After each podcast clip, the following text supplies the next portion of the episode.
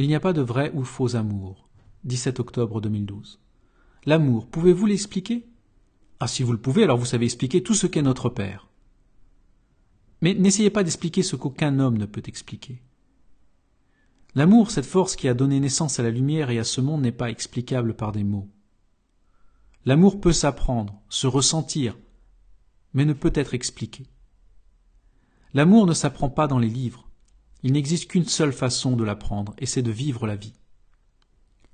Si vous ouvrez vos sens, tous vos sens physiques et subtils, alors vous aurez l'occasion de ressentir l'amour sous plein de ses formes. Il n'y a pas d'amour vrai, d'amour fort, d'amour faible, il n'y a pas de graduation de l'amour, ni de faux amour. Il n'existe que l'amour. Si vous avez besoin de qualifier l'amour, c'est que vous n'avez pas encore compris ce qu'il est. Alors retournez l'expérimenter, car c'est la seule façon de l'apprendre. Mais faites attention. Ne confondez pas l'amour et la passion, qui elle est un fléau. Ne confondez pas l'amour et le sexe pour le sexe. Ne confondez pas l'amour et l'égoïsme, car il faut donner pour aimer, et ce que l'on reçoit vient uniquement du don inconditionnel que l'on fait. Expérimentez l'amour, fabriquez des actes d'amour, ressentez, réfléchissez, méditez, et laissez votre cœur s'ouvrir.